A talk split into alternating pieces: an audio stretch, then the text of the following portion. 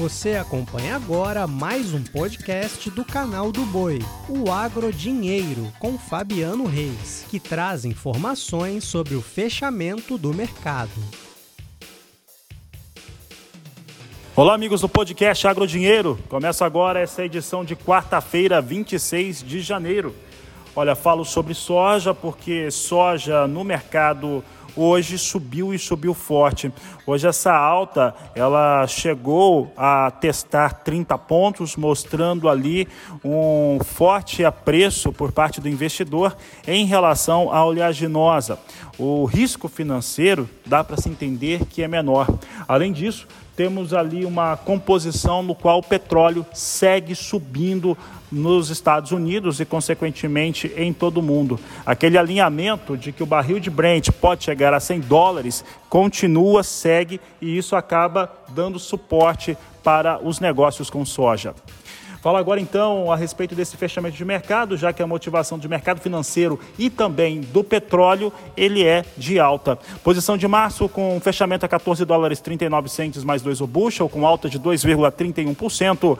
Maio, 14 dólares 46 centes mais 4 o bushel, com alta de 2,15%. Julho a 14 dólares 50 centes o bushel, alta de 2,09%. E agosto, 14 dólares 23 centes o bushel, com alta de 1,8%. 84%. Destaco agora o mercado do boi gordo. Você vai acompanhar uma entrevista que eu realizei no canal do Boi, no programa Agricultura BR, com Douglas Coelho, analista de mercado da Radar Investimentos. E trazemos em destaque agora o mercado do boi gordo, principalmente as negociações da indústria frigorífica exportadora e principalmente a aquisição desses animais que tem ali a aquela retranca, né? Boi China. E para falar a respeito deste assunto, eu converso agora pela internet com Douglas Coelho, da Radar Investimento. Douglas, obrigado pela sua participação aqui no canal do Boi. E eu quero saber o seguinte: como é que tem sido o assédio dessa indústria frigorífica exportadora para adquirir a matéria-prima, ainda mais desse animal aí que tem ali a chancela para poder exportar sua carne para os chineses? Boa tarde, seja bem-vindo. Muito boa tarde, Fabiano. Muito boa tarde a todos os amigos da Agricultura BR. É sempre um prazer falar com vocês. Pois é, nos últimos dias a gente viu que o ágio desse boi China em relação ao boi comum cresceu bastante. E por que, que ele cresceu?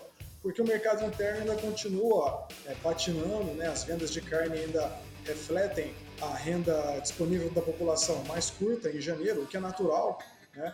com impostos, com dívidas assumidas no ano anterior, enquanto o boi China é, continua bem firme. Né? O dólar agora ele recua, mas ele chegou a bater 5,70, 5,60 e isso é a fome com a vontade de comer com a indústria exportadora, porque a China tem demandado mais volume de carne, né? Esse dólar traduz uma receita em reais até mais alto, né? Então a margem do frigorífico exportador para a China está é, tá bem atrativa. Então esse ágio gira ao redor de 15, de 10 reais enquanto a gente vê o pessoal ofertando para o boi comum ao redor aí de 335 aqui em São Paulo, para o boi chino os negócios acontecem ao redor de 345, de 350 em São Paulo. Então, realmente, o que tem sustentado os indicadores é esse apetite por matéria-prima, principalmente o boi chino. É, Douglas, e nós temos uma, uma característica anual, o mês de janeiro, ele, de certo modo, arrefecer frente a um consumo muito maior interno no mês de dezembro aqui no Brasil. Nesse mês de janeiro não foi diferente este cenário. O que nós tivemos de, pode-se dizer aí, de distinto de anos anteriores, seria uma relação no qual nós tivemos uma semana no qual a indústria ela veio entrando um pouco mais forte, comprou é, uma boiada um pouco mais intensamente e fechou aí, dependendo do estado, nós tivemos ali escalas de abate chegando a 8, 10 dias. São Paulo ficou por meio desse, desse número, Mato Grosso e Mato Grosso do Sul entre 6 e 7 dias, tentando manter ali uma escala bem acima de uma, de uma semana. E aí os preços, quando eles estavam comprando, os preços subiram um pouco mais.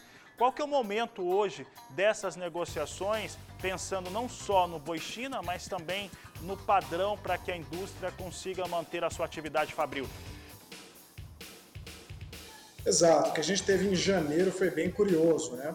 É, a demanda exportadora continuou forte, a gente acredita que a China pode demandar ainda mais em fevereiro e em março, historicamente, a partir desses meses, o país começa a levar um pouco mais de carne, então vamos colocar assim que ela ainda está em banho-maria, mas as exportações tendem a acelerar um pouco mais daqui para frente.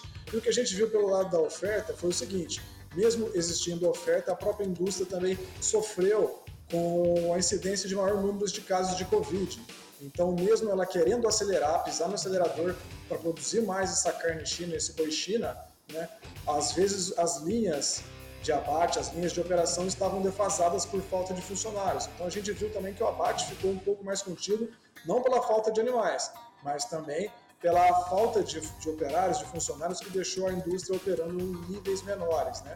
E com a exportação forte, boa parte dessa produção foi drenada para fora, enquanto no mercado interno deixava um pouco mais sustentado, deixava essa carne um pouco mais enxuta nos estoques. A gente acredita aí que o final do mês, assim como foi janeiro como um todo, deve ser um final de mês sustentado, ao redor de 340, e que adiante, fevereiro e março, a China pode aparecer com mais vigor, com mais cara, tentando comprar é, mais produto e a indústria também possa pisar no acelerador. Pelo lado da oferta, a gente está de olho nas ofertas de fêmea, que tipicamente no início do ano, né, em regiões fortes de cria, como Mato Grosso, Goiás, Pará, essas fêmeas são ofertadas também é, descartando esses animais que não foram é, abatidos, na, que não emprenharam na última estação de monta. Mas o que a gente tem visto agora é um movimento de sustentação puxado principalmente pela demanda externa.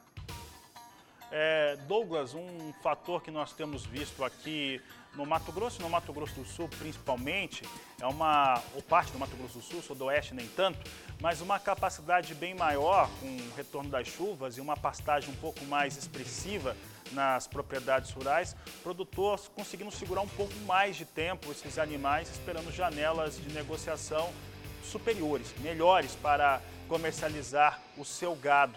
Como é que a Radar tem avaliado este momento no qual o pecuarista tem negociado também de uma forma um pouco mais forte com a indústria?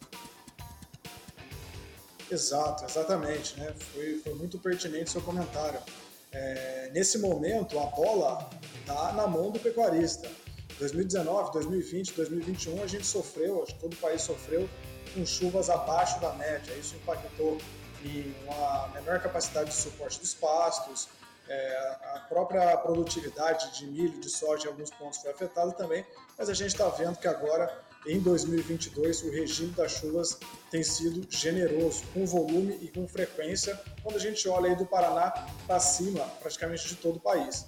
Então, é, de uma forma entre setembro e até novembro, né, aquele boi de coxo ele tem um prazo de validade, então o pecuarista não tem tanto espaço de manobra para tentar negociar, enquanto agora, em janeiro, com as chuvas é, com volume e frequência, ele consegue sim cadenciar um pouco mais essa saída dos animais e tentar trabalhar melhor essa venda. Né? É bem importante que ele faça isso. Não só trabalhar essa venda dele no físico, mas também utilizar as ferramentas de proteção de preço. Hoje em dia, com o telefone, o celular e a internet, você consegue ter acesso a essas ferramentas e é bem importante que ele una o útil com o agradável. Né? Vender bem no físico, mas não deixar de olhar para essas ferramentas que podem, sem dúvida, deixar ele muito mais confortável na atividade quando a gente olha para a margem de lucro da operação.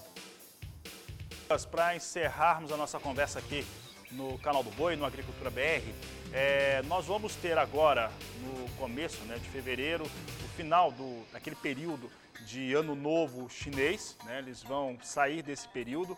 Deve-se ter ali uma, um assédio maior em relação a aquisições a carnes, e que é algo que tem acontecido também nos últimos anos. Aqui no Brasil, nós temos um custo, é, um custo produtivo mais elevado, isso tem acontecido no mundo todo, mas que tem impactado o produtor rural brasileiro de maneira geral, tanto o agricultor quanto o pecuarista, e um cenário no qual nós temos uma demanda no mercado doméstico sinalizando fraqueza e, por outro lado, as exportações sinalizando um movimento de alta.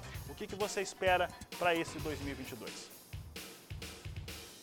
Bom, 2022 vai ser um ano de, de fortes emoções. Talvez as ferramentas de proteção de preço devem ser ainda mais utilizadas do que antes. Né? 2021 a gente já viu uma grande volatilidade ali em setembro, quando a China anunciou o embargo né, temporário, mas para 2022 a gente tem alguns elementos que podem trazer uma pitada de volatilidade no ano, que é essa a nossa opinião. Acho que deve ser um ano de volatilidade. O primeiro deles é a questão fiscal, que não foi resolvida. Todo o mercado externo, todos os investidores estrangeiros, os investidores nacionais estão de olho na questão fiscal. O segundo dele é a eleição, a corrida eleitoral, né? Já já essa corrida eleitoral vai acabar ficando mais ferrenha, isso por si só dá um tom de alta do dólar também, ou às vezes de baixa, dependendo de como as pesquisas né, e essa corrida eleitoral se desenhar. E pelo lado da oferta, a gente vê sim uma retenção de matrizes desde 2018 e 2019. Né? Os preços em alta, isso fazia com que os pecuaristas aumentassem a sua fábrica de bezerro, ou seja, retivessem essas fêmeas do rebanho para produzir um pouco mais de animais. Então a combinação desses três elementos vão dar o tom para 2022. Até o momento a gente está vendo uma situação de sustentação, acredito que essa situação de sustentação deve perdurar pelo menos até metade do primeiro semestre, mas a volatilidade deve imperar, principalmente no segundo semestre, quando essa corrida eleitoral começar a pegar fogo. Essa entrevista você pode ver com áudio e vídeo acessando o YouTube do canal do Boi ou o portal sba1.com. Vou me despedindo por aqui, desejo a todos uma boa noite, um grande abraço e até amanhã. Você acompanhou o podcast Agrodinheiro. Para mais informações, acesse o nosso portal sba1.com. Até a próxima!